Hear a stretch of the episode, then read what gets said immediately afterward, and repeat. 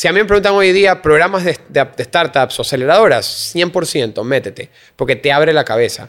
Todavía vivimos en un país en donde a veces tú dices, no, no te quiero contar la idea porque después me la robas. En este mundo es todo lo contrario. Juego de humanos.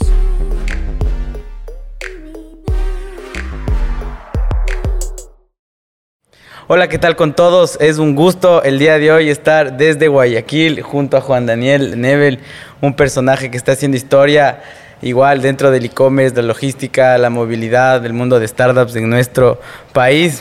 Así que hace poco nos conocimos en, en línea, en 2D, como lo digo yo, y ahora qué bacán poder estar acá en Guayaquil en 3D. Juan Daniel, ¿cómo estás? Bienvenido. Todo bien, gracias por tenerme aquí, gracias por, bueno, por tener la oportunidad de contar y conversar un poco contigo, así que súper feliz de estar aquí.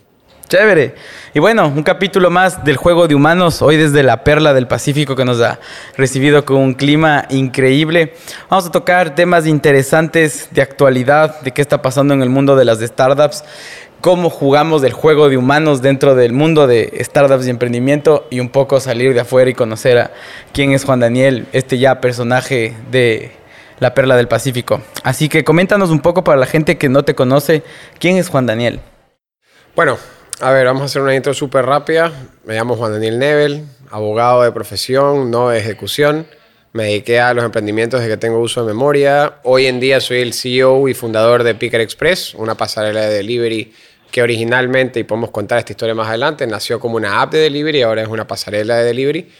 Eh, tengo 13, 14 años de experiencia en emprendimiento. He tenido startups que fracasaron, otras que se mantienen ahí hoy en día, otras que están ahorita escalando. Entonces, digamos que decir que soy un emprendedor de cuna y ese es el intro que te puedo dar ahorita y, y si quieres vamos indagando un poco más a partir de ahí. Chévere. Bueno, vamos comenzando un poco de las raíces. Back to the basis. ¿Cómo fue los inicios de Juan Daniel? Cuéntame, ¿tú viviste acá en Guayaquil? Sí, a ver, yo, yo vengo de una familia de tres hermanos y bueno, y dos que viven en otro país. Eh, he vivido toda mi vida en Guayaquil. Eh, mis papás han vivido toda la vida aquí. Eh, mi, vengo criándome en una familia donde ambos padres trabajaban desde chiquito. De hecho, me, me, digamos como que me educaron mucho con el sentimiento de ganarte, ganarte eh, con trabajo lo que, lo que obtenías, ¿no? Me pagaba un dólar por limpiar zapatos del closet de mi papá o hacía, yo lavaba los carros por tener mi, mi semana, o sea, siempre desde chiquito fui muy educado en ese sentido como para valorar eh, trabajo por remuneración. Eh, tengo, bueno, estudié también en Guayaquil, tanto primaria como secundaria. Eh, toda mi vida dije que quería ser abogado porque me encantaba discutir y pelear, me encantaba debatir. Siempre he sido muy, muy intenso, muy, soy una persona muy intensa, muy muy competitiva, por así decirlo, en casi todos los ámbitos, deportes, juegos, etc. Entonces, era natural en el colegio, como me gustaba leer, como me gustaba discutir, libros, letras, abogado. Y terminé estudiando Derecho eh, durante varios años, aquí mismo en Guayaquil, y, pero siempre me encantó emprender.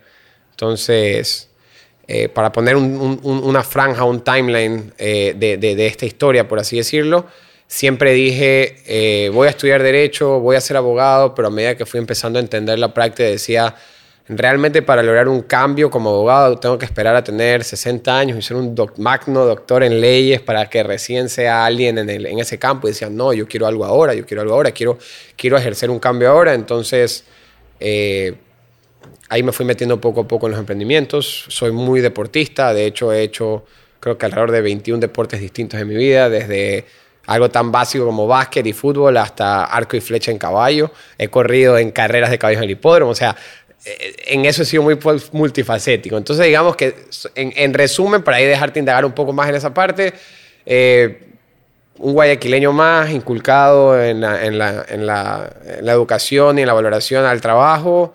Eh, estudié Derecho, aunque no lo ejercí. Me gusta mucho el deporte, soy muy competitivo, extremadamente competitivo.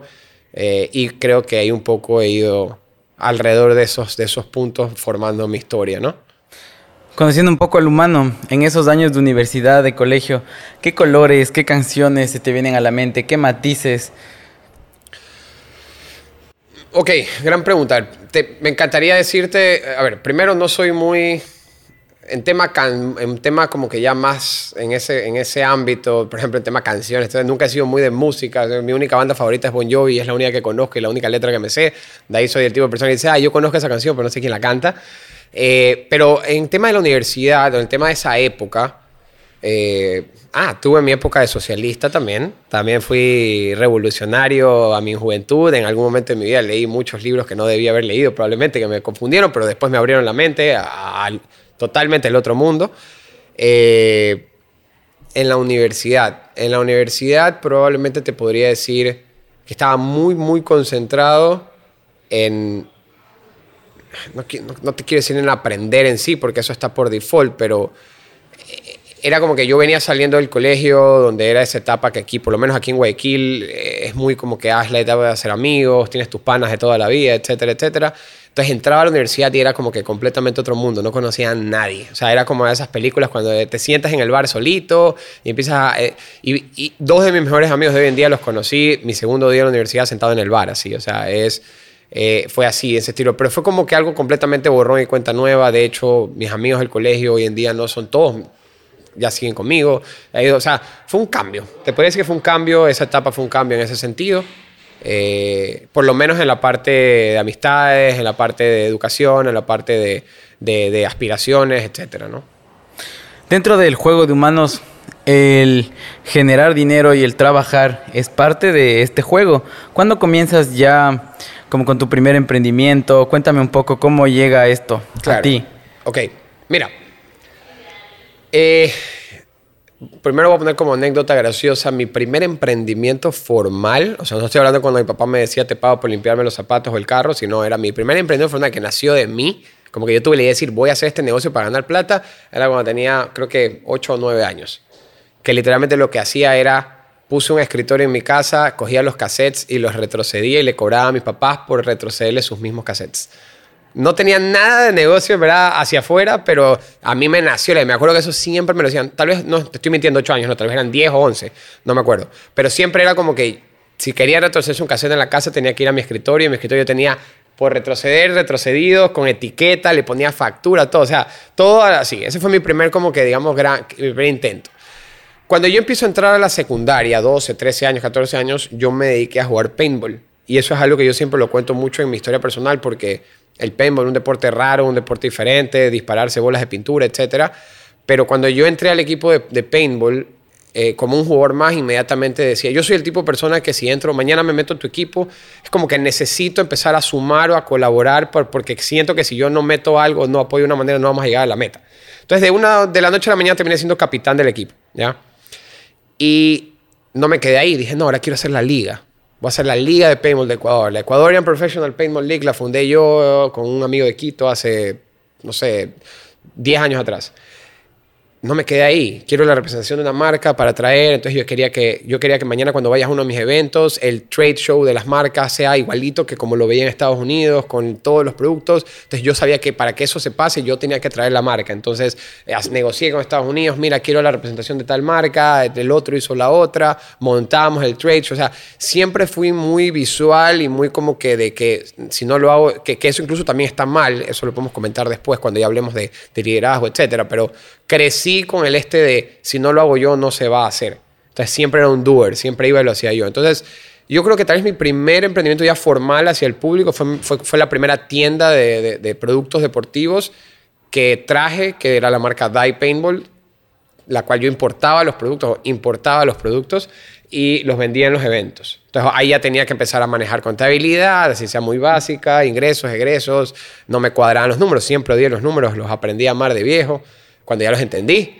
Eh, pero digamos que te parece que ese fue mi primer emprendimiento. Ya estar muy metido en el tema de, y eso también es algo que me ayudó mucho, el paintball me hacía viajar, yo llegué a ser profesional en paintball, o sea, eh, llegué a jugar para el equipo de Latinoamérica, viajaba por el mundo con mi equipo, entonces también era como que te enseñaba la doctrina de que me encargaban 10, 10 niños o 10 jóvenes, nos íbamos a jugar a Colombia y yo tenía que estar a cargo, entonces me dio responsabilidad, me dio liderazgo. Yo siempre adjudico que esa etapa en mi vida de 7, 8 años que fui capitán y, y, líder en, paintball me forjó como líder para lo que después sería mi vida en, trabajo, ¿no?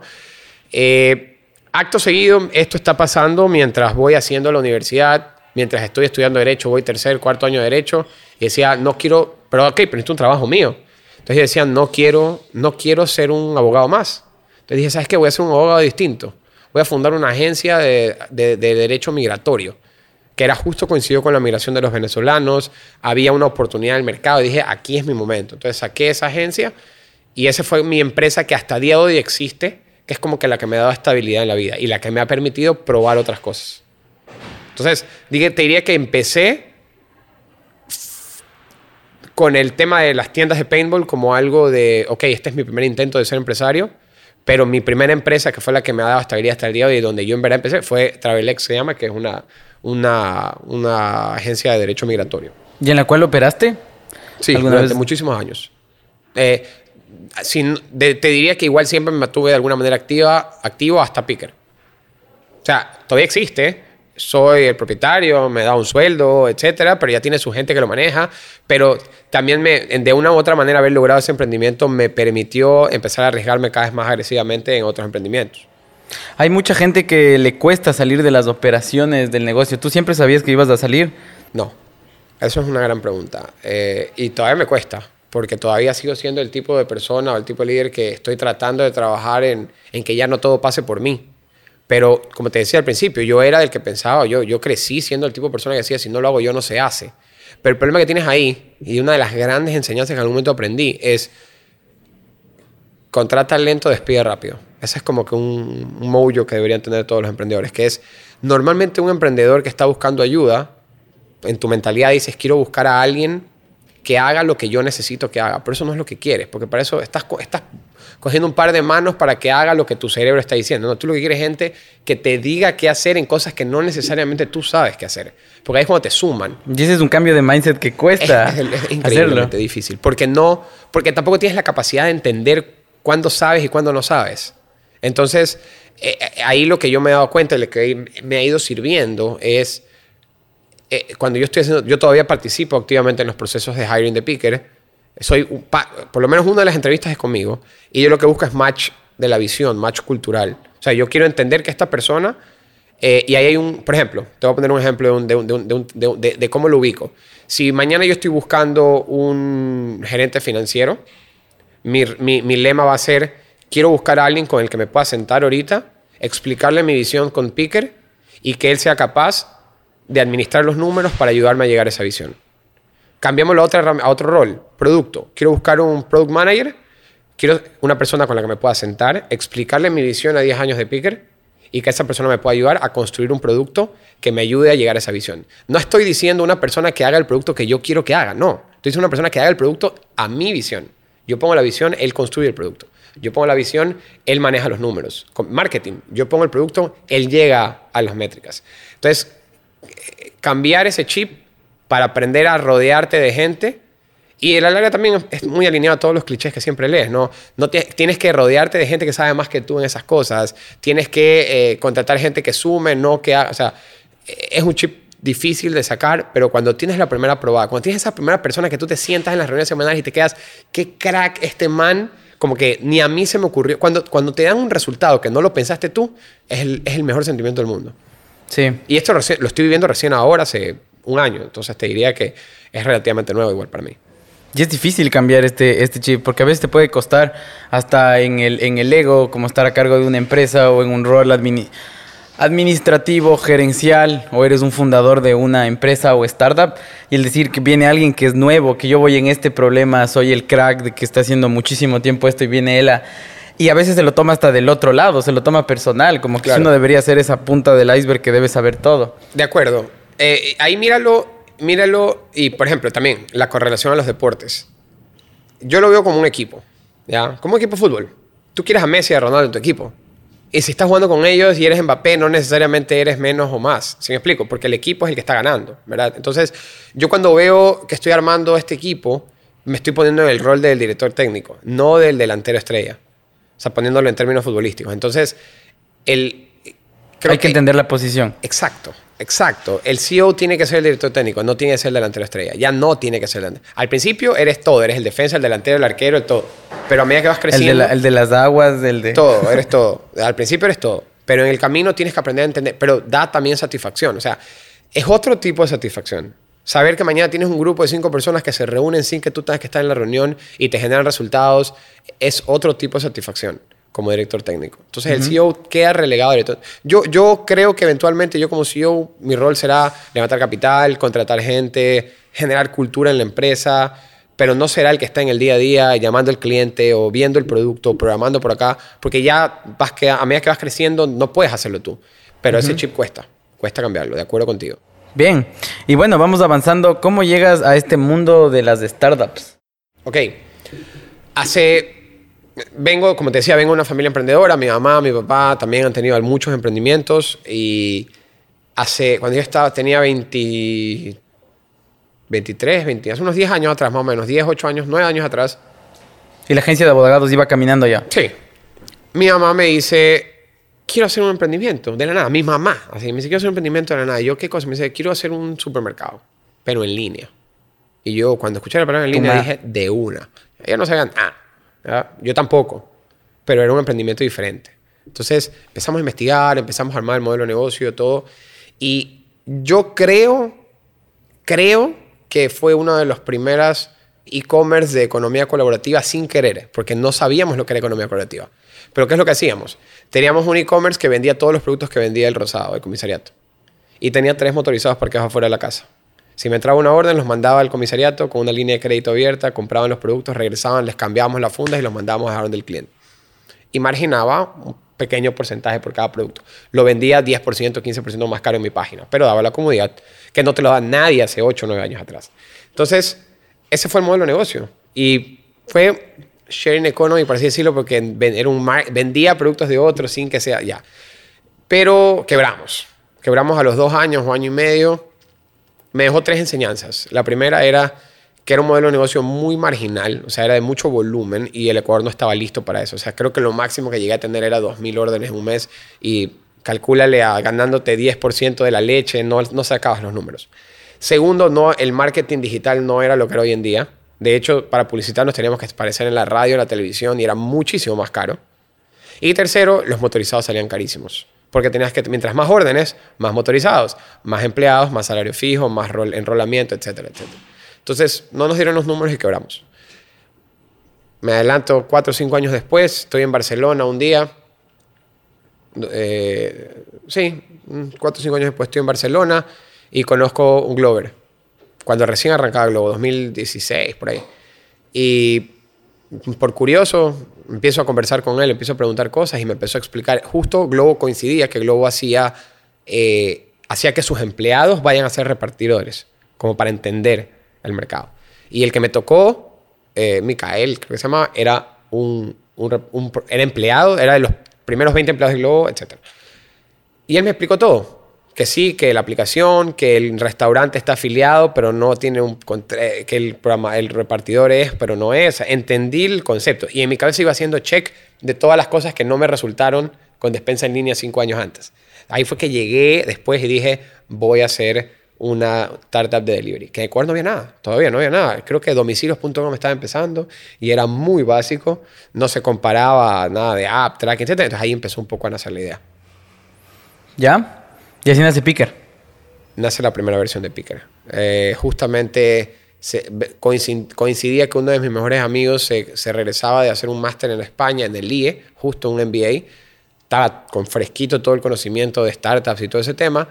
Yo me estaba viendo vivir solo en un departamento y le dije, vence roommate mío y te puedo decir que esos son probablemente los seis meses más emocionantes. O sea, si, algún día y toco madera llego a llegar al punto de que hagan una serie de Netflix mía, ojalá así, digamos, esa parte va a ir de ley, porque era como que, imagínate un departamento, dos amigos, todas las paredes rayadas con business model canvas, con propuestas de valor, todos los ejercicios, todo lo que tenías que hacer, toda la teoría, toda la planificación, el go to market, la estrategia, todo para salir a levantar capital. Entonces era, era la casa de las paredes rayadas, era, era, un, era vivir en un cowork con tu mejor amigo haciendo una startup. Esa era básicamente la experiencia. Seis meses solo pensando en eso. Y fue súper entretenido. Ahí fue cuando empezamos a armar la idea, fue cuando empezamos a salir a tocar las primeras 20.000 puertas para poder levantar capital. Eh, un pequeño capital para poder empezar Picker y ahí arranca un poco la historia de Picker. ¿Cuántos años han pasado de ese día acá? Tres y medio. ¿Cómo nace el nombre de Picker? Gran pregunta. Yo lo odiaba al principio, por si acaso. Mi nombre favorito era Carrie. A mí se me quedó Carrie cuando la primera... Contratamos una amiga muy amiga de nosotros que era diseñadora. Ya. Y le- la contratamos para que nos hiciera el branding. Y que justo habíamos estado con ella en Barcelona, en España, cuando, cuando todo, un año antes, dos años. Entonces dijimos, hazme el branding, hazme el naming y todo. Ella me dio 10 nombres. El primero era Picker, pero yo no lo quería. Y había uno que me encantaba que se llamaba Carrie. El problema, cua- y todo era Carrie, Carrie. Yo estaba como que decidido que iba a ir Carrie. Pero no lo podía registrar en Ecuador porque había una empresa de Taiwán que tenía un pendrive con su nombre de Carrie registrado en Ecuador. Llegué al punto de pensar, de contactar a esa gente de Taiwán para intentar comprarles derechos. O sea, estaba tan empecinado con Carrie que así iba. No es hasta que me enseñan el logo de Picker que me gustó Picker. Entonces, de repente un día me acuerdo que estaba en el cine con mi, con- con mi hoy en día esposa, me llega el mail de opciones, como que ya descartando Carrie, opción número 2, opción número 3, ¿cuál es esta? Picker. Ya con el logo, todo, y ahí, te digo, soy muy visual. Me pones una lista de nombres en Arial 14 y no, no, lo, no lo siento. Me lo pones con un logo, cambia completamente la esta. Entonces, eh, así nació Picker. Eh, de hecho, igual como que melancólicamente la empresa, la razón social, tiene la palabra Carrie. Sea, dije, no, algo me llevo de Carrie, que Picker se llama Picker, pero la razón social tiene Carrie metido en el nombre, así. Entonces, así nace un poco el nombre. Bien. ¿Cuáles fueron, yendo un poco, y nos gusta tocar, a los, los lados de sentimentales, las emociones que has tenido? ¿Qué recuerdas en, esa, en ese éxtasis de, de hace tres años y medio comenzando? Mira, cuando recién empecé, había mucho ímpetu, mucha, mucho entusiasmo, muchas, muchas ganas. Eh, el mejor sentimiento del mundo es cuando te dan ese primer chequecito, así sea poco, pero ya empiezas a... a ¿Con cuánto comenzó Picker? El primero fue de 20 mil. Ya, no ¿De tú. un solo- El primero, el primero, sí, uno solo. Un, un ángel, pum, 20 mil. Después, como que le, le logramos levantar como 180 más. Y con eso salió Picker hasta el día de hoy. Ya, bueno, ahorita ya no, pues ya hay otros levantamientos antes. Pero, o sea, ya, ya en la era moderna, por así decirlo. Pero en el principio eh, fue progresivamente. El problema empezó a nacer cuando entró Globo y Uber. Porque nosotros originalmente queríamos ser el mismo modelo de negocio. Entonces no había, era todo bonito hasta que llegó la competencia. Hasta que la competencia empezó a regalar equipo a los repartidores que yo solo les podía vender porque no me alcanzaba. Hasta que se me empezó a ir la flota, hasta que empecé a vivir lo, lo difícil del emprendimiento. Eh, pero por detrás tenías el peso de que le habías prometido a alguien que te había puesto su plata, de que te ibas a lograr resultados. Entonces, esa presión, yo, la- yo lo llamo una mochila de piedras. Ya, de hecho, recién ahora que he vuelto a levantar capital en Picker después de tres años, la vuelvo a sentir. Ahora me siento muchísimo más preparado. Pero cuando lo hice hace tres años atrás, no había nada más feo que saber que tienes, te quedan tres meses de plata, cuatro meses de plata, las ventas no están dando, tienes que empezar a pensar en despedir gente, o sea, es... y yo soy muy sentimental en ese sentido, o sea, yo soy muy como que esta es mi gente, con ellos vamos subiendo esto y la hacemos, soy muy de... ¿Cómo te digo? Lo veo como mi equipo, es, es mi gente, ¿no? Entonces, el hecho de saber que si yo no lograba esto en un mes, tenía que despedir a esa persona porque no me alcanzaba, y, pero yo no le podía decir nada y tenía que seguir incentivándolo a lograr resultados, era, era complicado. Te diría que tal vez ese es el lado más negativo de ser emprendedor, es porque yo no tengo hijos, yo tengo una esposa, tengo dos gatos, pero no tengo... Pero yo, yo mañana agarro y te saco a ti de tu trabajo y te prometo un sueño. Tú tienes una esposa y tres hijos que mantener, tienes un trabajo estable en una empresa grande y yo te, te, te- enamoro de una idea y tú estás entrando porque confías en mí, porque todavía no tengo nada materializado. Estás confiando en Juan Daniel, o sea, yo te estoy dando mi palabra que te voy a llevar algo grande.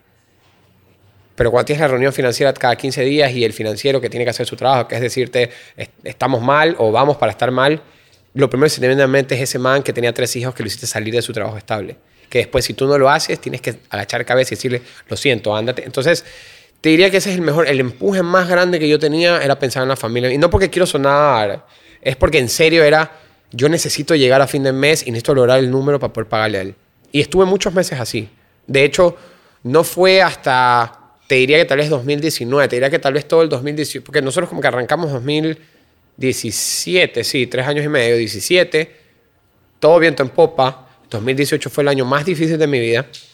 2019 empezó a enderezarse, 2020 la pandemia nos disparó para arriba, eso sí, lo admito, eh, pero 2018 fue un, día, un, un año muy difícil, muy difícil. Ya hubo un momento en donde, es más, hoy donde estamos, mi socio de este lugar, o sea, mi socio de Picker, que es propietario del lugar en el que estamos hoy en día, él entró a Picker 15 días antes de que me quedara sin plata. Así de como película. Si, yo no si él no entraba y no aportaba, yo tenía que despedir la mitad de la gente.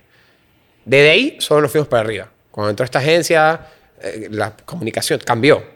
Pero era, pero habría que estar, estar y seguir, conversación, conversación y, y siempre aparentar. Entonces, eh, es, es un juego difícil, pero es muy gratificante cuando lo logras. Lo importante es que no te rindas. Que sigas, que sigas, que sigas, que sigas. que sigas. Y mira lo que, por ejemplo, hay veces que tú dices, sí, no, pero el emprendedor no quiere lanzarse porque no quiere salir de su trabajo y su comodidad. Lo entiendo y está bien, es válido. ¿ya? Yo tenía la suerte de que yo tenía un negocio que a mí me daba, pero tienes otras cargas que te vienen después. La familia, la gente que estás convenciendo. Porque, o sea, no todos son solteros, no todos son, vamos, vivimos la O sea, el gerente de operaciones que yo tenía, tenía familia. La gerente de marketing que yo tenía, tenía familia. Yo las traje, lo- uno lo saqué de Cabify.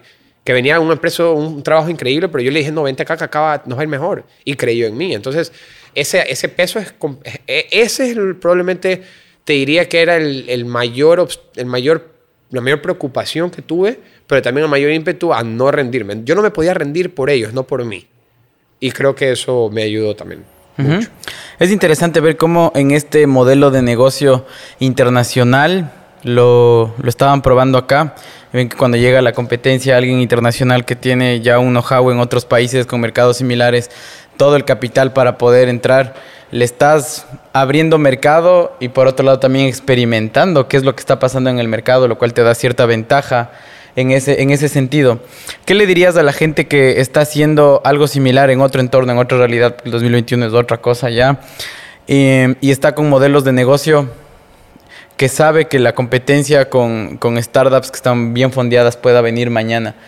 Si volverías a esto, ¿qué Sí. les podrías decir a ellos? ¿Que se den y tengan esa curva de aprendizaje o que traten de diferenciarse y ver qué está haciendo falta en el mercado? Perfecto. Eh, son las dos cosas. Va una de la mano con la otra eh, en tus últimos dos argumentos. Mira, siempre cuando me acuerdo de la época en cuando recién llegó Globo y Uber, eh, yo en mi cabeza tenía un- una imagen. Ya, yo me imaginaba, imagínate que estás parado a largo de tres gigantes y solo ves los pies que están pisando alrededor tuyo y yo soy el chiquito que va por el medio. Me acuerdo que siempre hacía esta, esta, esta, esta figura en mi, en mi mano, porque yo tenía un factor que también fuimos, a medida que el equipo fue crea- creciendo, yo lo que hacía era decía, necesito rodearme de gente, lo que te decía, gente que sepa más que yo diferentes áreas. Entonces, los primeros como que team members de Picker eran manes, eran amigos o conocidos de mi círculo que yo sabía que eran un crack en su área. Yo le decía a los Avengers. Yo, estoy, yo era Nick Fury y estaba contratando a los Avengers entre mi grupo de conocidos. Entonces, en una fiesta, oye, quiere formar parte de la iniciativa Picker, así ya, no tan así, pero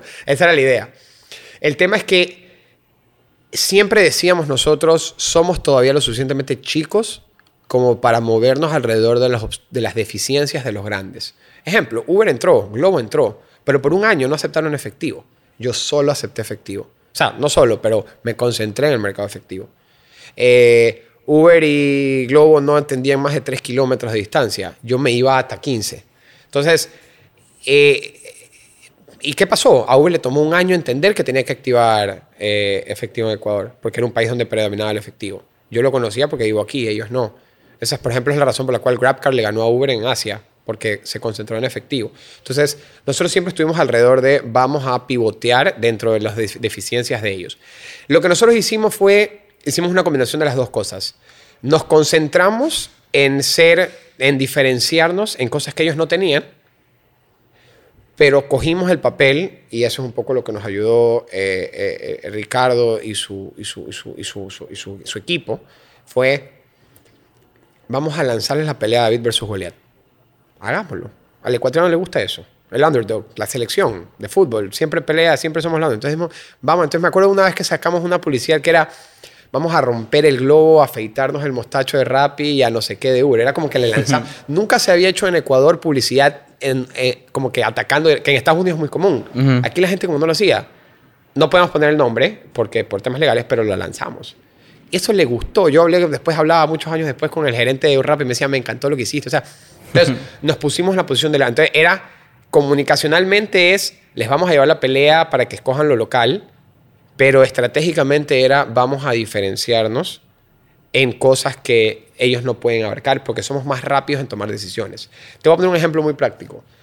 Donde yo estaba perdiendo mucho terreno eran los repartidores, porque yo necesitaba venderles las maletas a ellos.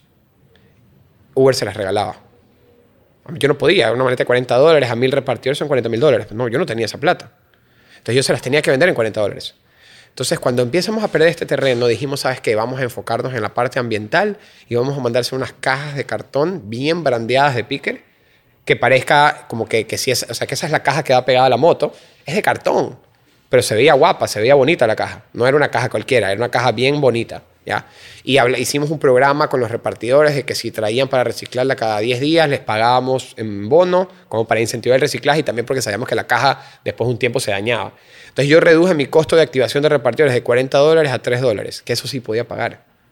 Entonces empecé y de repente empezamos a hacer campañas de Picker eh, con sus famosas cajas y se hicieron famosísimas. ¿ya? De hecho, en la pandemia, cuando no podíamos hacer cajas, de repente los, los, los mismos repartidores decían, yo llevo mi caja. Y hicimos una campaña publicitaria donde mencionábamos como que yo trabajo porque trabajo y veías repartidores que tenían cajas de helados o, eh, eh, ¿cómo se llama esto? Donde llevas las, este, hieleras, que las amarraban a la caja y le ponían un papel y la hija dibujaba picker. ¿ya? ¿Por, qué, ¿Por qué acholarnos por eso?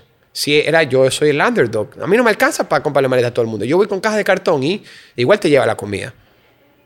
Al principio no le gustó a la gente. Ah, cartón, que ni sé qué. Después se quedó. Entonces era, era, era romper esos paradigmas. Y eso lo hice gracias al equipo que tenía que veía las cosas de un punto distinto en que yo lo veía. ¿Cómo ves del lado de experiencia de usuario? Y bueno, vamos viendo cómo en estrategia esta foto habla más que para los que nos van a estar viendo en Spotify, vayan a YouTube y que puedan ver las manos que ayudan también. Es entre moverse por los lados que el gigante no avanza, ¿no? Correcto. Y como lo decimos los ecuatorianos, no huevarse. Así que bien, bien por ese lado.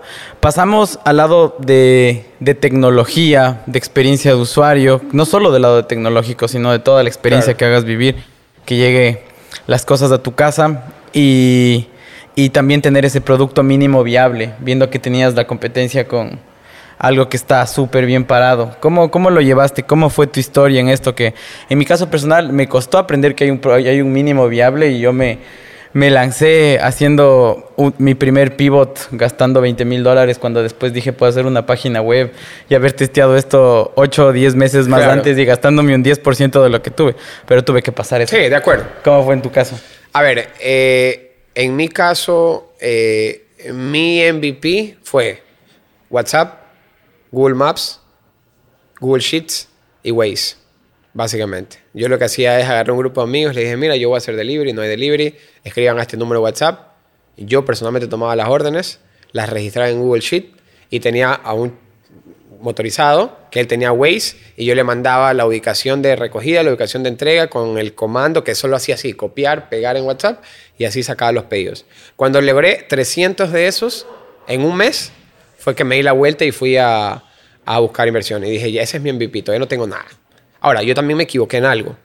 Cuando ya tuve algo de plata, contraté una agencia para que me empiece a hacer la aplicación. Esa es la famosa historia que cuento de que contraté una agencia en la India porque era lo único que me alcanzaba y que los indios eran buenos y baratos. El peor error que cometí en mi vida. De hecho, yo, y lo digo mucho, no tengo nada contra las agencias de desarrollo de, software, pero es mejor contratar tu gente. Y yo viví eso en carne. Yo viví desvelarme, viví... Yo tuve que aprender programación porque no sabía que me estaban construyendo esas, esas personas en la India. Pero en, lo básico, en el concepto. No, no es que en un seis meses aprendí a programar. Pero ellos, yo cuando me iba a dormir a las 11 de la noche, yo recién estaba esperando, empezaban su día. Entonces yo tenía, o sea, fue, fue una etapa que no, eso no lo repetiría. Que es un poco lo mismo que tú hiciste. O sea, gasté para tener un producto porque no sabía que lo podía hacer yo in-house. Pero sí validé el modelo de negocio con soluciones sencillas. Totalmente rápido. Y eso les podemos aconsejar. Si tienen nuevos modelos de negocio o quieren probar, testear qué está pasando en el mercado, háganlo de la forma más simple.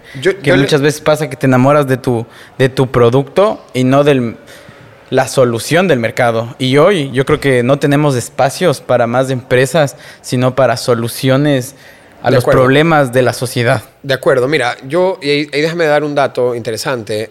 Eh, vivimos en una etapa en donde las soluciones de no code o low code, para los que no saben, googleen no code solutions o low code solutions, hay demasiadas. Eh, Airtable, por ejemplo, es la primera que se me viene a la mente. Tienes Zapier, Webflow, etc. Es, es muy fácil hoy en día con tres semanas de tutoriales y videos en YouTube, etcétera, etcétera, aprender a hacer una landing en Webflow, integrarla a Zapier para que se integre a Google y de repente ya estás validando algo. Ya hace poco, por ejemplo, estaba mentoreando a unos chicos que querían hacer una suscripción para vender eh, agua en cartón. Como que reemplazar las pomas de agua que te llegan a tu casa por, unos cartones súper chévere, como que con toda la onda del medio ambiente. Pero querían contratar para hacer una página. Yo haz un landing en Webflow, ponle un una suscripción con PayPal, no importa si la plata de Cora se te va a Estados Unidos, después ves cómo las reglas, pero lo que quieres primero es validar que hay gente que te va a pagar esa suscripción de 20 dólares al mes para que le lleves agua en cartón. Porque esos números son los que le vas a enseñar al inversionista después. Hay demasiadas soluciones. Hoy en día tú puedes construir una aplicación sin necesidad de saber programar. No va a ser lo mismo que tener una nativa, pero puedes validar. ¿ya? Eh, yo les diría que si se quiere meter en la onda de las tecnologías, lo primero que deberían dominar son entender este nuevo mundo del no code que se vino para quedarse y, que sean capaces de poder usted, porque si, si, entiendes ese mundo, se te va a hacer más fácil construir algo después. Bien, y ahora para cerrar esta primera parte, ¿cómo decides y cuándo viene la idea de cambiar el modelo de negocio de Picker? ¿Comenzó por ahí, comenzó por estrategia, comenzó por producto? ¿Cómo fue ese proceso? Perfecto. Eh, yo te diría, o yo creo que fue cuando cuando llegamos a, un tope en donde ya no íbamos a poder seguir creciendo más a menos de que le empezáramos a quitar mercado a los grandes, porque ya llegamos al tope. Entonces yo en mi cabeza yo decía, yo estaba empezando a entender ya de verdad cómo, cómo era el proceso de levantamiento de capital a nivel internacional. O sea, una cosa era levantar con amigos y conocidos, friends and family en Ecuador, otra cosa era ya salir a tocar VCs o fondos de riesgo en Estados, Unidos, en Latinoamérica, etc. ¿no? Entonces, yo sabía que tenía que tener un modelo de negocio escalable, que tenía que poder saber que si yo mañana te prometía o te pedía que me des 300 mil dólares es porque yo tenía un modelo que iba a poder llegar rápido a Colombia, Perú, etc. Pero yo sabía que el modelo que tenía no lo iba a poder hacer, porque era básicamente decir voy a competirle rápido en Latinoamérica. Entonces, ¿cómo, cómo yo, cómo yo iba mañana a un inversionista y le decía, no, voy a hacer el nuevo rap en Colombia y lo va a ganar? ¿Por qué le vas a ganar? Si él tiene no sé cuántos millones de dólares en la cuenta y tú no. Entonces dije, tiene que haber una manera de quedarme en la misma industria, pero tiene que haber un, un pivot. Entonces, en la pandemia yo viví de primera mano el pain más grande que tienen los restaurantes y los supermercados en el mundo. No solo en Ecuador. Lo viví en Ecuador primero, pero de ahí lo, investigué y vi que era mundial. Que es cuando ellos trabajaban en las apps de delivery, Uber, Rappi, compañía, pre-pandemia, digamos que el 30% de sus ventas eran por apps, el 70% era en el local. Entonces ese 20%, 25% de comisión de la app no les dolía. En la pandemia vivieron lo que será el mundo cuando el 100% de tu venta sea digital. Ahí sí les dolió. Entonces dijeron, no, no, no. Tengo que empezar a tener canales propios. Mi propia página web, mi propia app, mi propio e-commerce por WhatsApp o por redes sociales o lo que sea. Eso empezó a crear lo que hoy en día se llama la era de los DTCs, de los Direct to Consumer Channels. De aquí a cinco años es muy probable que un McDonald's tenga cinco canales distintos de venta digital. Super apps, eh, comprar burger, eh, burger, perdón, comprar una cuarta libra por Alexa o por Google o por su propia página web. va, va, a haber una multicanalidad, pero unificada. Entonces yo dije, ahí hay una oportunidad de ser ese conector. Y por otro lado dije, ¿por qué me voy a concentrar en eh, pelear con esta gente, con estas super apps de delivery, si puedo ser su aliado? Y ahí fue que empezó a nacer la idea de la pasarela de delivery. Mi concepto es muy parecido a una pasarela de pagos tú tienes un, un, API, un conector que se conecta a un e-commerce y por el otro lado permite que ese e-commerce trabaje con Diners, Visa, Mastercard. O sea, antes, me acuerdo cuando yo hice Despensa en línea, este emprendimiento hace ocho años atrás, que para poder trabajar con Pacificar tenía que hacer una conexión con Banco Pacífico. Para trabajar con América, una conexión con Banco de Kill. Las pasarelas de pago cambiaron eso. Hoy en día estamos viviendo en delivery lo que se vivió en pagos hace ocho años, que es, si quieres trabajar con Urbano, te conectas a Urbano. Si quieres trabajar con Gacela, te conectas a Gacela. Entonces decía, ¿por qué no hay one size fits all? Por así decirlo. Entonces ahí nació la idea de Picker para hacer el delivery. Como ya conocía la industria, ya conocía el segmento, ya conocía los players, fue fácil. Uber, me quiero conectar a tu sistema, me conecto. Pedidos ya, me, quiero, me conecto. Gacela, me conecto. Tal, me conecto. Y por otro lado, yo te digo a ti, ¿por qué hacer tres conexiones? ¿Qué pasa si mañana te conectas a uno de esos proveedores y no te gusta cómo trabaja? ¿Qué tienes que hacer? Pensar en una segunda integración.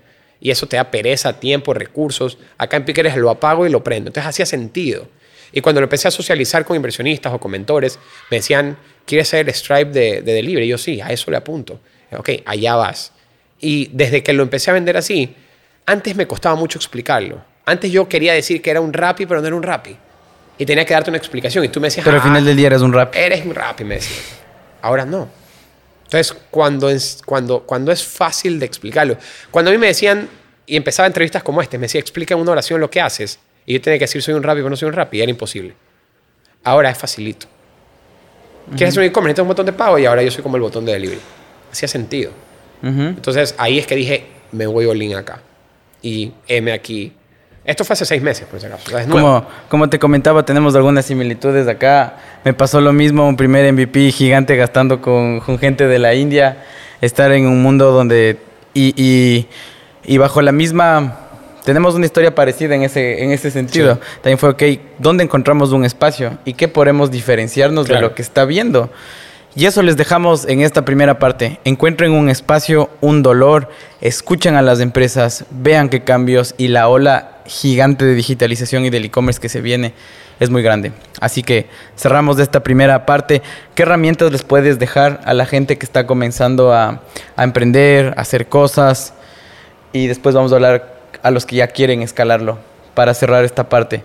Mira, mis favoritas les voy a decir Notion, Airtable, Slack, Typeform. Te diría esas cuatro. Como el starter pack. Sí. Totalmente. Typeform es esencial. Airtable para base de datos es un Excel en esteroides. Eh, Notion es probablemente la mejor herramienta que existe en el mundo. Yo la uso para todo. Y no me acuerdo cuál fue la otra que dije. Slack para comunicación. eh, especialmente ahora que vivimos en un mundo remoto, en donde si vas a empezar a trabajar con gente que está en otras ciudades, que ya no es una limitante, es una gran herramienta también. Para quienes están escalando su startup o e-commerce, Eh, diría las mismas igual porque son esenciales.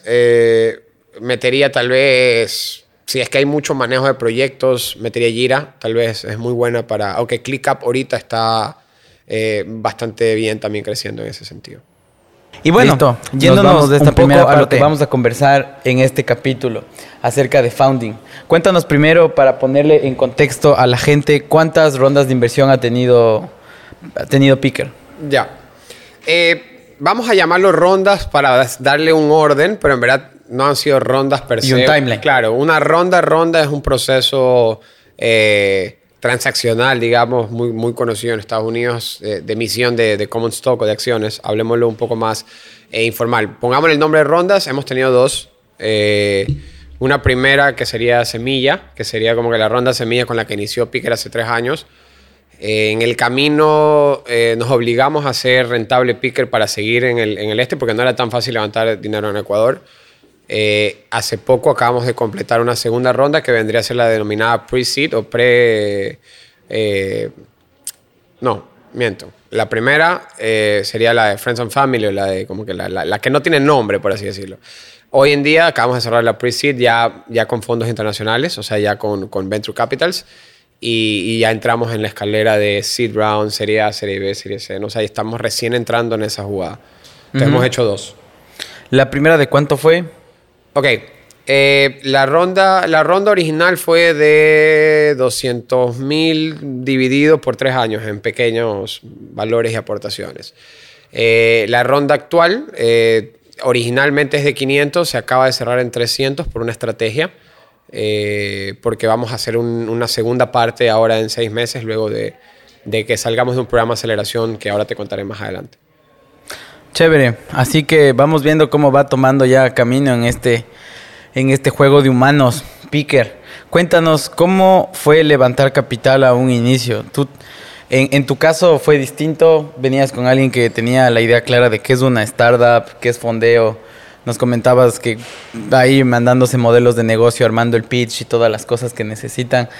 Para mí, en mi caso fue distinto y sé que mucha gente pueda pasar lo mismo, que comenzaron como quiero hacer una app móvil y ni idea que era una startup, ni idea que era levantar capital, mucho peor una ronda de inversión, después de entender que es un VC y todo, que ahora cuando estás dentro de este mundo dices, ok, es algo muy simple, cojan y googlean VC etapas y ya van a darte una visión y el mapa claro de cómo camina este juego, de abrirle tu, tu, empresa a capitales de fondos de riesgo.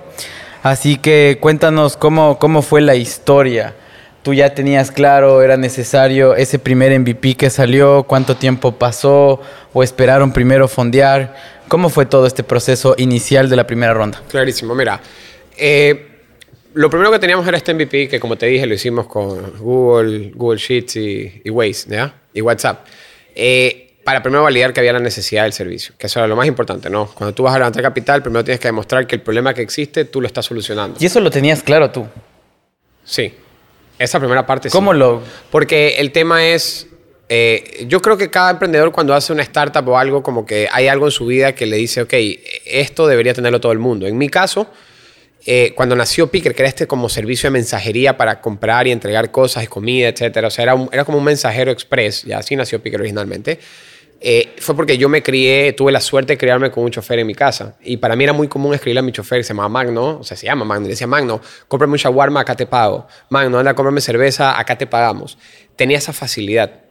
Y yo decía, ¿por qué no todo el mundo la puede tener? Que es el mismo concepto de cuando piensas de que Uber ponerle un carro a todo el mundo. Entonces, cuando nace Picker era como que era... Es más, me acuerdo que el primer inversionista dijo, ah, es como un concierge express. Un, concierge, esa fue la palabra que usó. Ahí lo enganché. ¿Ya? Entonces eh, eso fue los primeros 20. Y eso es un e-concierge. Es como tu mensajero que te puede hacer tus mandados de tu casa personales, pero lo contactas y le escribes por un chat. Picker empezó así, era como pedir Uber, un mapa, elijo un punto donde hay algo de interés, me conecta y de ahí un chat, oye, cómprame un shawarma, acá te doy. Así empezó. ¿Cuántos meses había pasado para ese primer fondeo? De 20 mil. Te diría que sí, unos cinco meses, cuatro meses, más o menos. ¿Cuánta gente tuviste que sentarte a tomar un café para eh, mira, yo, cometí el error que probablemente muchos emprendedores cometen al principio, que es todos queremos ir a venderle la idea a Isabelita Nova, porque ella tiene plata y ella me va, le sobra plata. Todos quieren ir a buscar al millonario que le sobra plata para que te dé un porcentaje. El problema es que el, que tiene la mentalidad tradicional de negocios me decía, ya, te doy 20 mil, pero dame el 50%. No, no entiende cómo funciona este mundo. Aquí es muy raro que un ecuatoriano te dé 20 mil dólares por el 0,5% de una empresa. Porque no ve que ese 0,5 en 10 años puede valer 40 millones de dólares. Ya, ese es el problema. Entonces, eh, no fue sino cuando empecé a buscar otros emprendedores que eran una generación mayor a la mía. O sea, lo, aprendí, ojo, cuando empecé a leer la historia, por ejemplo, de los alumnis de la generación de PayPal, etc. Si tú te pones a pensar, Elon Musk y compañía cuando fundaron PayPal y de ahí se dividieron, fueron toda la tanda de startups que nació en Silicon Valley después. Ya, tiene un nombre ahorita, no me acuerdo cuál era el nombre, no se me viene a la mente, pero... La mafia... La mafia, PayPal, PayPal, PayPal. Correcto, ya, exacto, el PayPal Mafia. Entonces, yo decía, en Ecuador no hay tantas startups, pero tiene que haber una generación de emprendedores arriba mío, que no sean tan viejos, que no sea el... el, Isabelita, Isabelita, Que le mandamos un fuerte saludo. Claro, Isabelita, eh, pero sí eh, más abajo. Entonces empecé a buscar como que entrepreneurs, o sea, como que, pero más tradicionales. Entonces, por ejemplo, llegué así a, por ejemplo, Ricardo y Agustín, que ellos habían tenido Ecuagol o habían sacado restaurantes. O sea, me enfoqué más en gente que ve, tal vez era más, veía más la visión, pero tenía algo de, de, flexibilidad en el bolsillo. Fue difícil igual. Eh, fueron, fueron muchos cafés, fueron muchas llamadas involucré a mi familia también, la típica bajan tu tío, al tío del tío, o sea, le pides plata a todo el mundo, ¿no? Eh, es más, si tienes la facilidad de que tu primera inversión sea tu familiar, es mejor. Si tú puedes hacer tu primer cheque, te lo dé un papá, una mamá, un tío, una tía, porque te quita cierta responsabilidad, es mejor. Eh, entonces, eh, así empezó. No fue sino hasta hace un año atrás, más o menos, que entré a la aceleradora de Buen Trip. Los considero, es, de Quito, Buen Trip eh, Hub. Ellos hacen siempre el radar de startups en Ecuador. Carmen y Fernando los considero grandes amigos y mentores. Creo que ellos me ayudaron a ver el mundo de otra manera en ese sentido. Yo, o sea, yo, había, yo, yo había levantado capital, pero había, mi mentalidad era de aquí no paso más. De aquí o hago rentable picker o quiebro. Y me obligué a ser rentable picker pero porque nunca pensé que una startup de Ecuador podía después salir a buscar levantar capital en un fondo de México, de Brasil o donde sea, sino hasta que conocí a Fernando y a, Carmen, donde Ya en esta parte es interesante entender que en esas primeras etapas de startups, las métricas que más se enfocan VCs es en el grow o crecimiento. ¿Qué métricas estás viendo de que esto puede ser algo bomba que crezca en todo el mundo? Y no tanto en la rentabilidad, porque a veces hay modelos de negocio de mayor volumen, que quizás esto también es algo que lo podemos llevar a discusión, ¿no?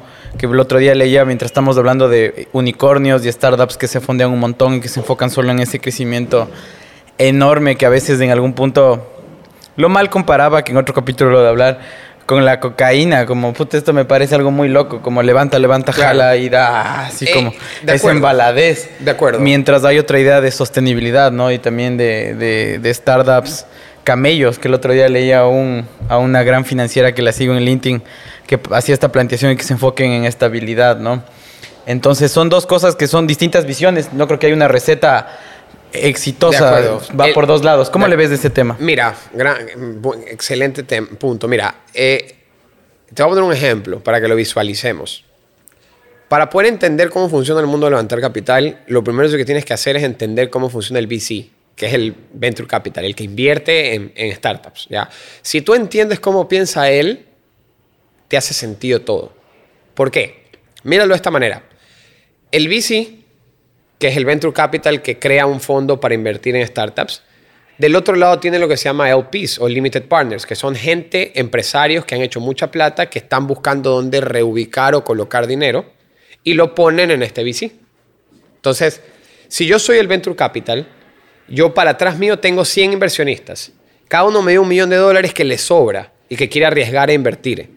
Y yo como VC tengo 100 millones de dólares en mi fondo. Yo tengo la obligación de colocarlos. O sea, entendamos que el VC quiere dar plata. Nuestro trabajo como startup del otro lado es convencerlo de que somos el recipiente adecuado. Ahora quiero que dibujes lo siguiente. No sé si alguna vez tú has jugado a la ruleta en un casino. Que comprabas las fichitas de 25 centavos y te daban un cerro de fichas. Y tú lo ponías en 25 números distintos, pero si uno ganaba te pagaba 16 veces y recuperabas lo que... Así funcionan los VCs. El VC invierte en 100 startups, un millón cada una, se gastó los 100 millones de dólares. Pero una de esas se hace un unicornio y se valora en un billón, ya recuperaste y ganaste 50x. Es, es eso, es una apuesta en un mundo donde hay exceso de capital y me sale mejor arriesgar allá que ponerlo en un banco que me genere un interés más.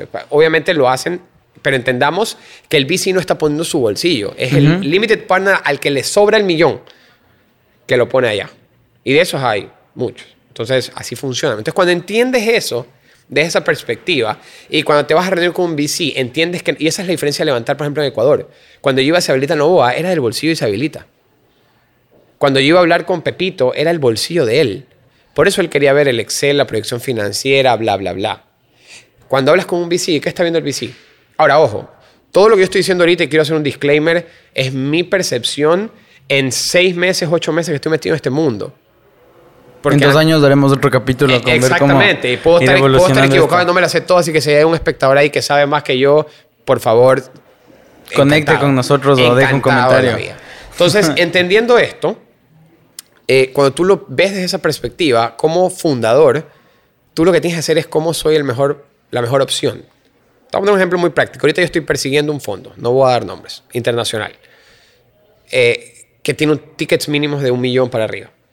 Pero yo sé lo que le gusta. Yo investigué como que, ah, mira, me encanta invertir en gente que tiene gente de Stripe o me encanta invertir en acá, no sé qué. Yo le voy a tocar la puerta a él en octubre o en noviembre. Pero estoy vistiendo a la novia perfecto para ir a hacer ese approach.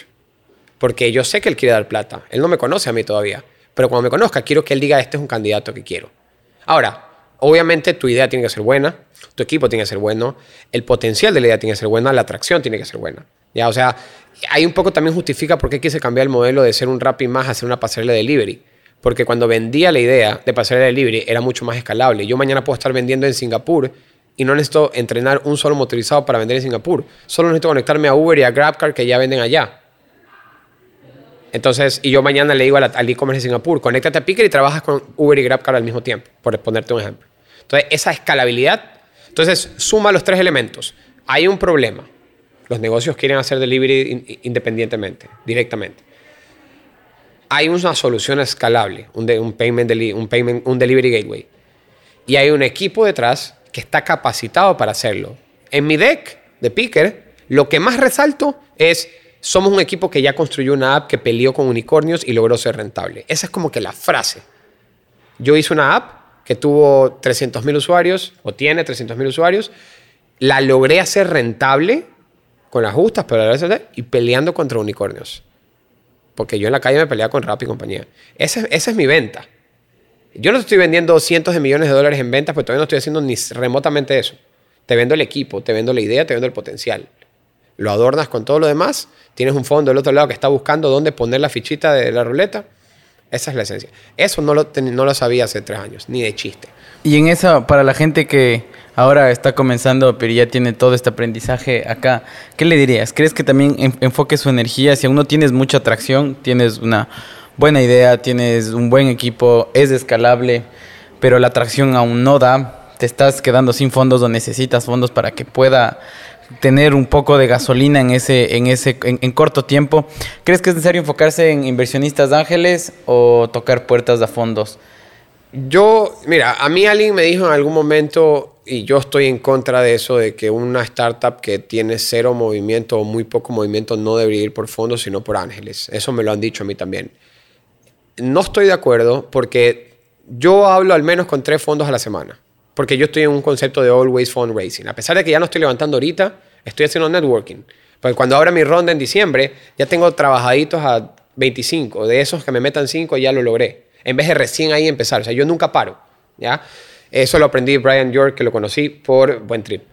Eh, él, él- te digo esto porque yo creo que cuando yo hablo con estos fondos, ellos no me preguntan tanto de atracción.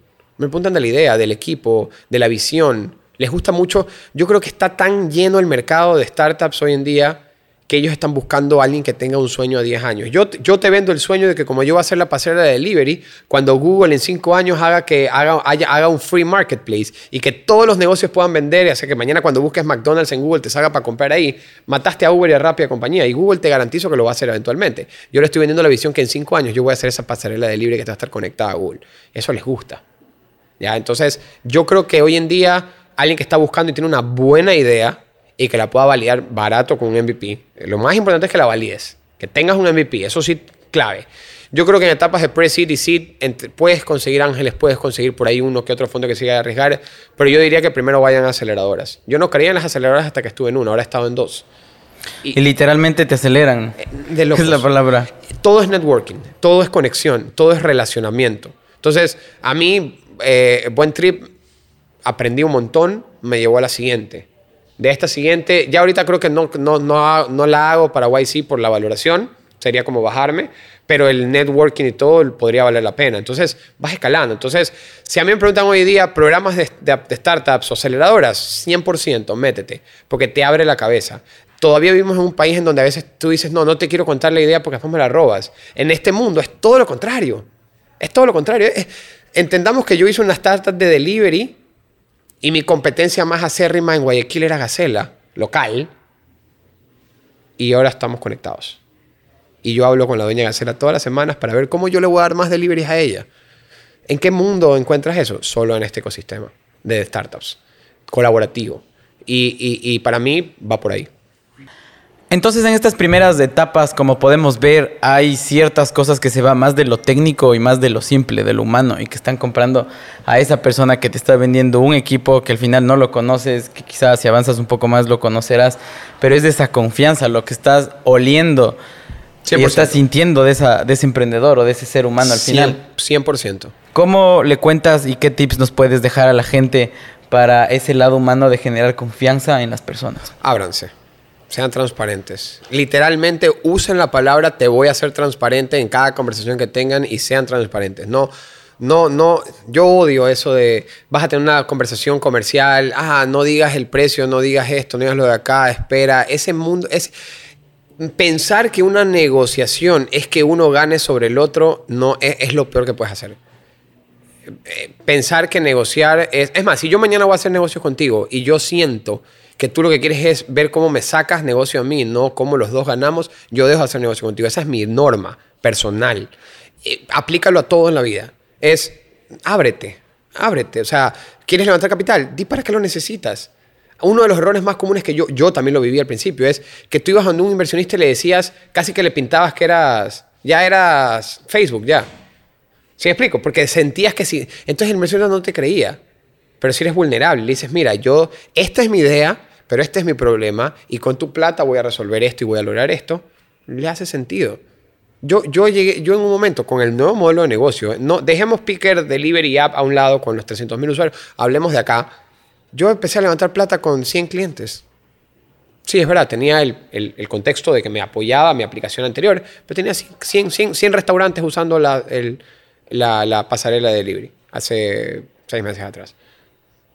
Y así levanté plata. Y así entra una aceleradora. 100 clientes, ¿qué? 3 mil dólares al mes en facturación. Y 3 mil, un sueldo de un buen gerente. Eso es todo lo que facturaba el nuevo modelo de Picker. Y aún así, levanté capital, 300 mil dólares. Entonces, sí se puede. Es cuestión de vender la idea, vender el sueño y, y, y, que el founder sepa transmitir eso ahí. Cerrando el levantamiento de capital, ¿cómo, qué, qué, herramientas les puedes dejar como Crunchbase para la búsqueda, para ese research? De primero saber cómo está el mercado, que eso es lo que puedo recomendar y que también junto a las aceleradoras te permite saber, ok, qué otras startups están en la región haciendo las cosas que tú estás haciendo, qué valoraciones están teniendo, cómo las están vendiendo, cómo están sus, cómo están sus pitch, sus valoraciones, eh, poder chequear un poco de las, de las startups, que, cómo le ves al proceso que planteo, qué más puedes complementar y qué herramientas puedes dejarle a la gente que está levantando capital. Perfecto, mira, eh, Crunchbase creo que es esencial, yo uso otra también que se llama Deal Room, eso es más que nada es para entender el contexto de si una empresa similar a mí vale A, yo me puedo valorizar en B o en C. Eso se llama método comparativo de valoración, que es mucho más eficiente a estas alturas que sacar una predicción financiera de, un, flujo de caja descontado al infinito. En, palabras simples de saber en dónde estoy pisando, ¿no? Correcto. En, qué, en dónde estoy. Tal cual. Eh, pero lo que sí voy a recomendar para el que esté pensando realmente como startup entrar a levantar es, si bien no vayan de entrada a buscar inversionistas, o van a una aceleradora primero y dejan que el networking de ahí les abra, o busquen otros founders que les hagan introducciones. Escríbanme a mí por LinkedIn, escriban a otros founders así que ya entienden el mercado. Media hora somos, van, se van a dar cuenta que somos muy abiertos y, dispuestos a, dedicarte media hora del día para escucharte y decirte, ok, te voy a recomendar con tal con tal. No vayan a, una, a un fondo sin una introducción de alguien de por medio, porque ir en frío es muy difícil. Ese sería probablemente el consejo más grande. vayan armando la relación desde abajo. Esto es un proceso de construcción. Me hago primero amigo de los founders, los founders me refieren a otros founders, el otro founder, porque ahí puedes sacar talento, fondos, amigos, mentores, todo. El networking es crucial. Perfecto. ¿Alguna otra herramienta o plataforma? Yo uso Notion para llevar un CRM de mi funding, o sea que te, yo soy amante de Notion, así que yo te diría Notion, Notion hacer todo. Bien, y bueno, pasamos a esta segunda y final etapa en donde me, gustó y me pareció interesante leyendo un poco de ti, tu concepto de liderazgo, tu concepto de replantear el rol de, de CEO, en donde para mí, como yo lo veo, es solo la punta del iceberg, como, como yo lo digo. ¿Qué es ser un CEO para ti? Eh, es, ser un, o sea, si poniéndolo como hablábamos, como una referencia más deportiva, para, para ponerlo en palabras, es ser un director técnico, es, es ser ese jugador de ajedrez que sabe mover las fichas, que sabe mover a los jugadores, que sabe motivar a los jugadores. Es que, en serio, en serio, creo que un director técnico define la excelencia, es el que busca reclutar, el que motiva, el que empuja, el que hace la estrategia, pero también el que se alegra cuando su equipo gana, o sea, es manejar un equipo. No es ser el que hace todo, no es ser la estrella, es ser el que hace que los otros sean las estrellas. Y eso es difícil, pero se puede lograr. Me gustó cómo el otro día conversando con un gran mentor evolucionó mi concepto de habilidades blandas a human capabilities. Y estas habilidades y capacidades humanas cuando tenemos momentos más intensos, llenos de éxtasis, entendamos que tenemos emociones y sensaciones. Emociones son de alta intensidad y corta duración, sentimientos son algo de menor intensidad, pero mayor duración. ¿Qué puedes decir en los momentos más intensos? Porque emprender es de esto, momentos de éxtasis y, y después estás así, te caes, no sabes, tienes hasta depresión. ¿Qué, puedes dejar? ¿Qué, ¿Qué emociones has tenido? Primero quiero andar un poco antes de alguna lección, sino qué emociones has tenido como, como humano, compartirlas. Eh, mi, mi, cofundador tiene un dicho que siempre lo decimos que es, eh, en una startup es el fin del mundo cada tres días. Y es literal, ya. Espera el cuarto día. Esa es la lección. Hoy se te va a acabar, espera mañana. Y ya todo está bien de nuevo. Espera el cuarto día. Es, te, lo tenemos escrito en nuestro Notion. Espera el cuarto día. Porque siempre que sabemos que va a haber una mala noticia, el día siguiente algo pasa que es bueno. Va a haber otra mala después. Entonces, es aprender a controlar las emociones. Yo soy una persona muy intensa. Yo soy el, tipo de, de CEO, que ese es uno de mis más grandes defectos, yo lo admito. Soy muy pasional, al punto de que a veces eh, me dejo llevar por el momento, soy el, soy el tipo jefe que, que, que, sí, que, te dejo, soy el mejor jefe del mundo para que me pidas vacaciones y cosas, pero si me haces algo mal, me vas a tener ahí bravo contigo. O sea, soy ese tipo de jefe, no soy perfecto tampoco, lo admito, eh, me cabreo, grito y todo, soy así. Eh, mi cofundador, en cambio, es todo lo contrario, por eso nos balanceamos el uno al otro. Pero algo que aprendí, que incluso me, me, dediqué hasta a hacer yoga para aprender yo mismo a controlar esa parte intensa, es que cuando es ese tercer día que se está acabando el mundo, que alguien está haciendo algo malo, se te acabó el servidor, todo, no están entrando pedidos, lo que sea, pausa, respira, piensa si lo que vas a decir o hacer te va a ayudar a que no sea el fin del mundo o solo vas a empeorarlo putear a alguien, perdón la palabra, por, porque algo hizo algo mal, no te va a ayudar a que dejes de estar mal. Espera el cuarto día. ¿Qué hacer cuando tienes, en, como tú lo decías, y vamos a hacer la comparación con el fútbol, cuando un jugador se te revela, cuando hay un malcriado, cuando hay alguna situación que rompe el camerino, ¿cómo lo manejas? Lo mismo, otro lema, eh, contrata lento, despide rápido. Eh, en Picker nos basamos en OKRs. Eh, en Picker, Picker no tiene horarios. Picker es una oficina 100% remota. No, no hay una obligación. O sea, si tú quieres trabajar a las 3 de la mañana desde China, puedes hacerlo. A mí no me importa. Pero hay, hay objetivos. Se llaman OKRs, Objective Key Results. Tú tienes una métrica. Toda persona que trabaja en Picker tiene una métrica que tiene que lograr para allá. Conmigo hablas una vez a la semana. De ello no te vuelvo a ver hasta la siguiente semana. Somos súper relajados en tema tiempo y eso. Pero si yo veo que ya tienes 90 días trabajando conmigo y no vas a llegar a tu métrica, te saco. en eso soy muy matemático. Mi socio es muy bueno en eso. Es, es, en esa parte si somos muy, muy estrictos y numéricos. Tu objetivo es, cerrar 100 tiendas al, trimestre. Tienes que cerrarme 33 por mes. Si al primer mes veo que no pasas de 10, me caes increíble, pero no te puedo tener. Y, y, ¿sabes lo que haces? No lo haces personal. No me estás rindiendo Nunca llegué a que sea personal. No te puedo, no, te quiero, me caes increíble, vamos a tomar una cerveza después. Pero te toca despedir porque necesito a alguien que me haga las 33 tiendas. Ahí, el momento que lo dejas de hacer personal, puedes tener la conversación. Pero lo mismo del otro lado. Yo le digo, me, la estás partiendo. Ten la confianza de reunirte en mi oficina y decirme, oye, Juan Daniel, creo que merezco un aumento. Mira los números. No es personal, es 100% matemático. Ese es un buen consejo que te puedo dar en el tema de contrata talento, despide rápido. Y no lo hagas personal. La motivación es algo muy importante. La motivación externa influye a la interna, porque al final del día, algo que escuchaba el otro día uno de los, de los founders de, de Platzi, un increíble, un increíble estar con Freddy, a Freddy. Entonces decía, la familia, las empresas y las startups no son familias, son equipos de alto rendimiento. y al final se lleva a los, a los números y que algo que me llamaba mucho la atención es no tienes que esperar esa motivación externa, que es importante, totalmente. Eh, comparámoslo como en este caso en el juego de humanos que estamos hablando hoy, que es una empresa, una startup. La, tienes un carrazo que es la gente, tienes unas llantas, tienes unas luces que son distintas personas, pero si no tienes gasolina, que es la motivación, no camina. Y que es la externa te ayuda, pero la gasolina es interna y viene de cada persona para caminar. ¿Cómo manejas temas de motivación? Por eso, por eso también me remonto a la frase anterior, contrata lento, despide fácil. En la parte de contrata lento, ya, ya entendimos por qué despide rápido, ¿no? Despide rápido si no funcionan los números, pero en la parte de contrata lento, justamente buscamos eso. Una de las preguntas que hacemos cuando contratamos es ¿por qué quieres trabajar en Picker? Eh, mucha gente busca trabajo por el dinero. Nosotros ni siquiera ponemos salario cuando buscamos opciones. Yo negocio el salario directamente contigo después de que ya decidí que te voy a contratar. El, salario va por tu skill y por tus habilidades. Yo te quiero contratar por ti, no por lo que te puedo pagar o no te puedo pagar. Entonces, en el momento que estoy filtrando a quién contratar, yo de entrada, y remito la misma frase que te decían antes, si te va a contratar para producto, es quiero contratar a una persona con la que me puedo sentar, le puedo explicar mi visión y me puede construir un producto para llegar a esa visión. Entonces no te tengo que motivar, ya estás motivado porque estás buscando la misma visión que yo. Estás yendo al mismo lugar. Entonces, cuando estás contratando, contrata talento. Gracias Juan Daniel. Cerramos esta entrevista de hoy viendo el norte. ¿Dónde vemos en Picker en 10 años? Siendo la pasarela de libre Google.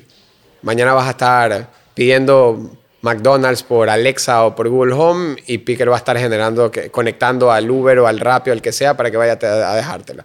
Ahí ya me veo. Lo que hacemos en este programa es únicamente incentivar y generar nuevas ideas que crean ustedes y que se queden con una pizquita de investigar un poco más, de saber un poco más qué está pasando. ¿Qué libros, podcasts nos puedes dejar para la gente?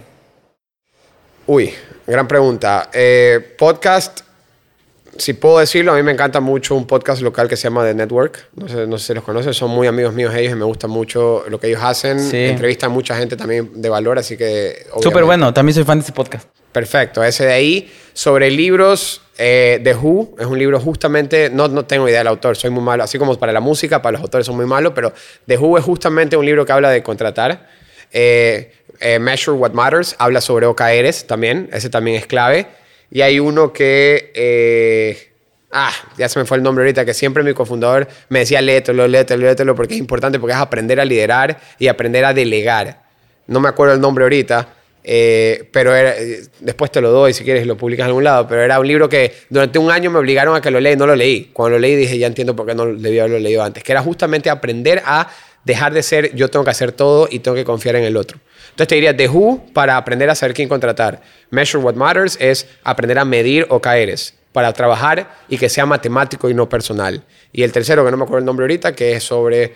Eh, ah, bueno, y Venture Deals, que es como que la Biblia del levantamiento de capital. Si vas a salir a levantar capital, tienes que leer Venture Deals. Toda la explicación que les di ahorita de la ruleta, esas cosas, lo entiendes leyendo Venture Deals. Entonces, Venture Deals, The Who, Measure What Matters, te podría decir que te dejo con esos tres.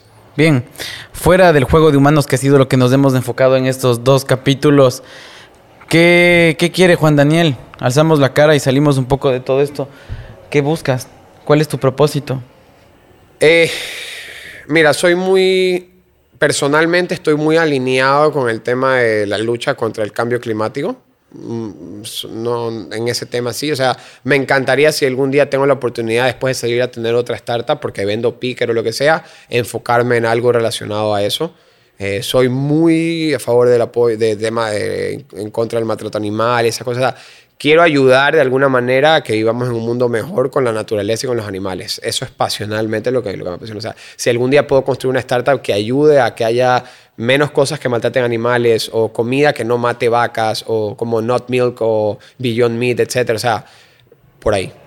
Ok, gracias Juan Daniel. Nos gracias vemos, a ti por el tiempo. Nos vemos en un par de... Espero haber sumado en algo. Listo. Un montón. Un abrazo a todos. Pasen bien.